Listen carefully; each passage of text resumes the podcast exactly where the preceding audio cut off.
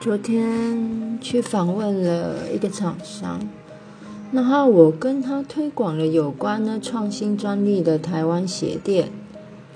那他本身是一个卖产品的厂商，然后呢，我跟他讲了价格之后呢，他跟我说太贵了。那我就问他，假设这个鞋店呢是大品牌，比如说像 Nike、艾迪达。那样的鞋垫是不是这样的价格你就能接受了？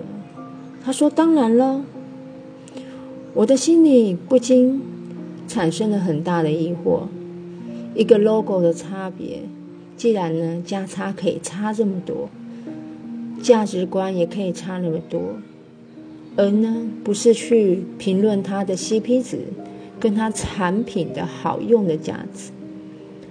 我觉得这是人们的一种品牌的迷失。只要一挂上大品牌，它就是至高无上，就是代表一个人的身份。年轻人，你有没有想过？难怪现在的创新的产品呢，小规模创新的产品无法一直往上提升。你们有没有想过，大巨头的企业？